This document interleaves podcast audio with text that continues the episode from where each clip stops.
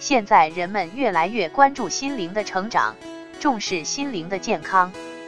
美好的健康心灵是我们人生最大的财富。灵魂的净化与升华，心与心的沟通交流，真诚解除他人的心灵困惑，热忱服务于他人，这是我作为一名年轻的心理咨询工作者所追求的目标。我们都生活在由自己的感官所塑造出来的主观世界里，我们改变不了外面的的世界，也控制不了别人，但是我们可以改变对世界和别人的看法，去改变对自己、对人、事物的评价和反应。只要改变自己头脑中的世界，那么自己的人生便会有所改变。有一个心理现象，就是潜意识无法判断事情是真还是假。只要我们不断的重复想象、加强并相信它，它都会变成真的。所有的改变都从改变信念开始，要有积极健康的心理暗示，凡事看正面。人生当中最重要的三大关系一定要处理好。一自己与自己的关系，二自己和他人的关系，三自己和环境的关系。首先学会处理好自己与自己的关系，在康复的过程中，切记不要埋怨、责怪、批评自己，否则治疗效果会大打折扣。一定要善待自己，理解、接受、原谅自己性格中的缺陷，包括强迫、焦虑的症状。这一切是你人性的一部分。你的强迫焦虑是大脑的生化不平衡造成的，没办法的事，接纳它吧。若反抗，那是在违背大自然的规律，结果只会使得其反会更加痛苦。强迫的治愈过程，也就是性格的完善过程。不求好受，但求接受；不求完美，但求成长。要尊重自然规律、现实规律。人性的规律，顺者昌，逆者亡。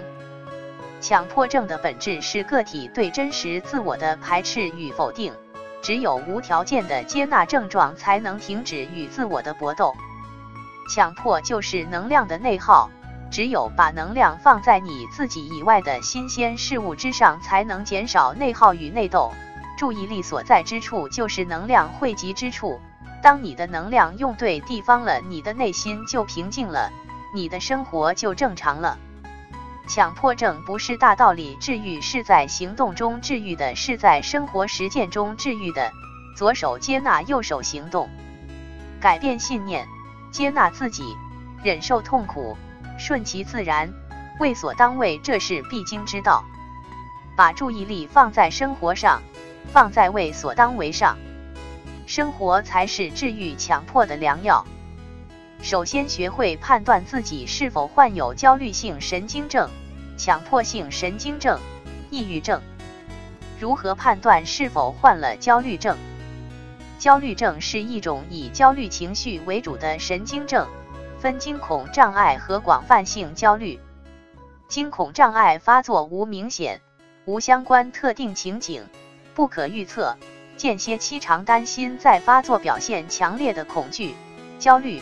及植物神经紊乱症状或失控感，发作突然，迅速达到高峰，发作时意识清晰，事后能回忆。广泛性焦虑，缺乏明确对象和具体内容的提心吊胆、紧张不安，有明显的植物神经症状，肌肉紧张及运动性不安，病人因难以忍受又无法摆脱而感到痛苦。如果有以上症状，应该及时找医生咨询。如何判断是否患了强迫症？一种以强迫症状为主的神经症，其特点是有意识的自我强迫和反强迫并存，而这强烈冲突使病人感到焦虑且痛苦，明知没有必要，却无法自我控制，也无法摆脱。病程标准三个月。病程迁延的强迫可表现为以仪式化动作为主，如反复检查门锁等。此时精神痛苦可减轻，但社会功能的损害则已加重。如果有以上症状，应该及时找医生咨询。如何判断是否患了抑郁症？一段时间内，超过两周，明显感觉具有以下症状四条以上的：睡眠不佳，早醒为主，食欲下降，体重减轻，二点五千克以上，心情不开朗，从闷闷不乐到悲观绝望，感到脑子变笨了，记忆力极差，对能力丧失自信，甚至觉得自己是个废人。罪人无躯体疾病证据而感到疲乏无力，有时有轻生念头，甚至做法懒言少动，严重者大部分时间卧于床上。如果有以上症状，应该及时找医生咨询。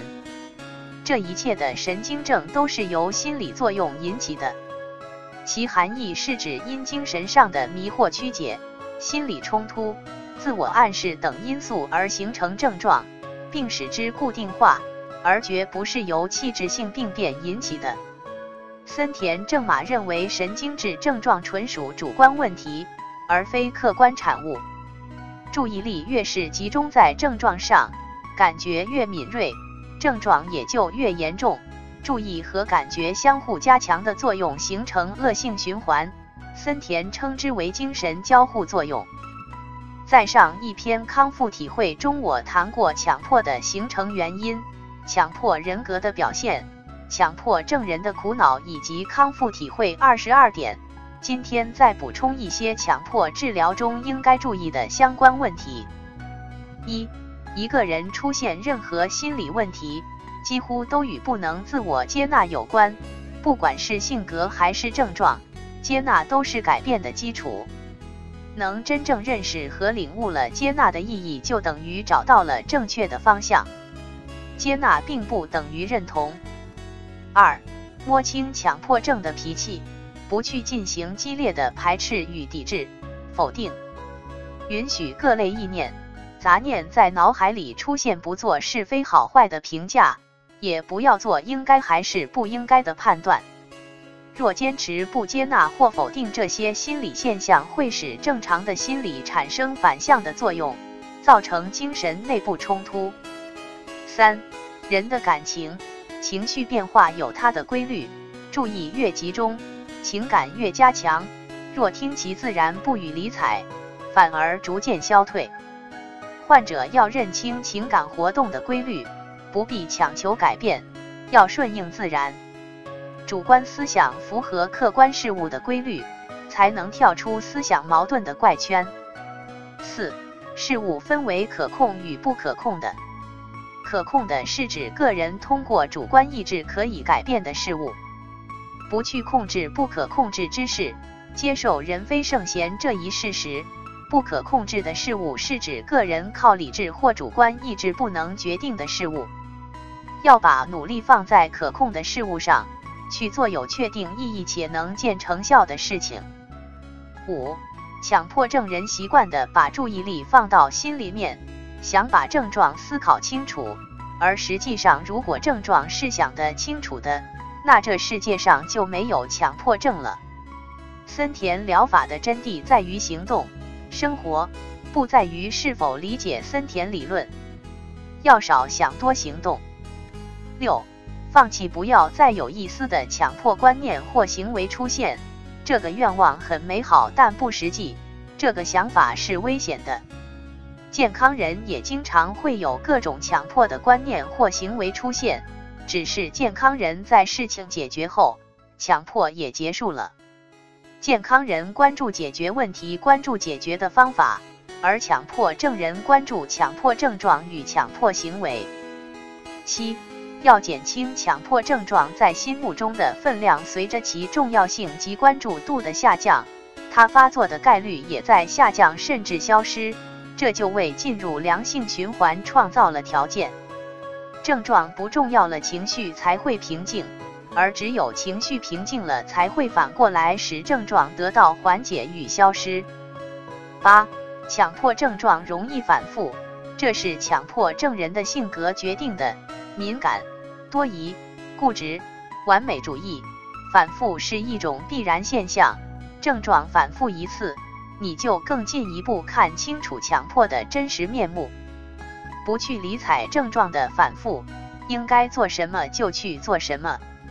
当你痛苦时，你要想这痛苦也不是永恒的；当你快乐时，你要想这快乐也不是永恒的。九，不要怕失败，不要怕失面子，不要怕丢人现眼，不要掩饰自己的缺点和弱点，把毫无用处的虚荣心抛开，用真实的自己面对现实，坚决治具体的症状和性格的缺陷不顾，咬着牙去行动。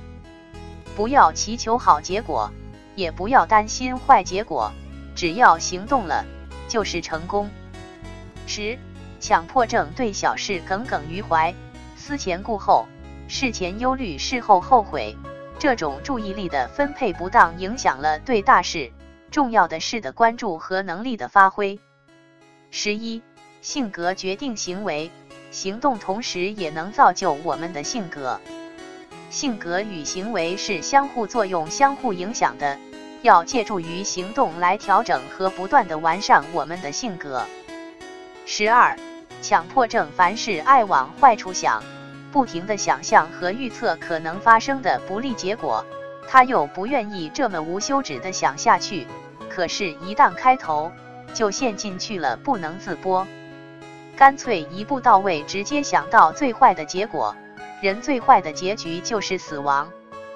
如果能连死都不怕了，那些鸡毛蒜皮的东东算什么呀？十三。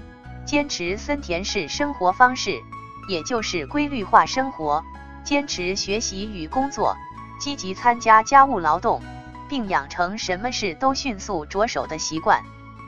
通过实际行动，才能真正提高你在现实生活中的适应能力。以上是我总结的强迫症康复观点，希望给大家带来一些帮助。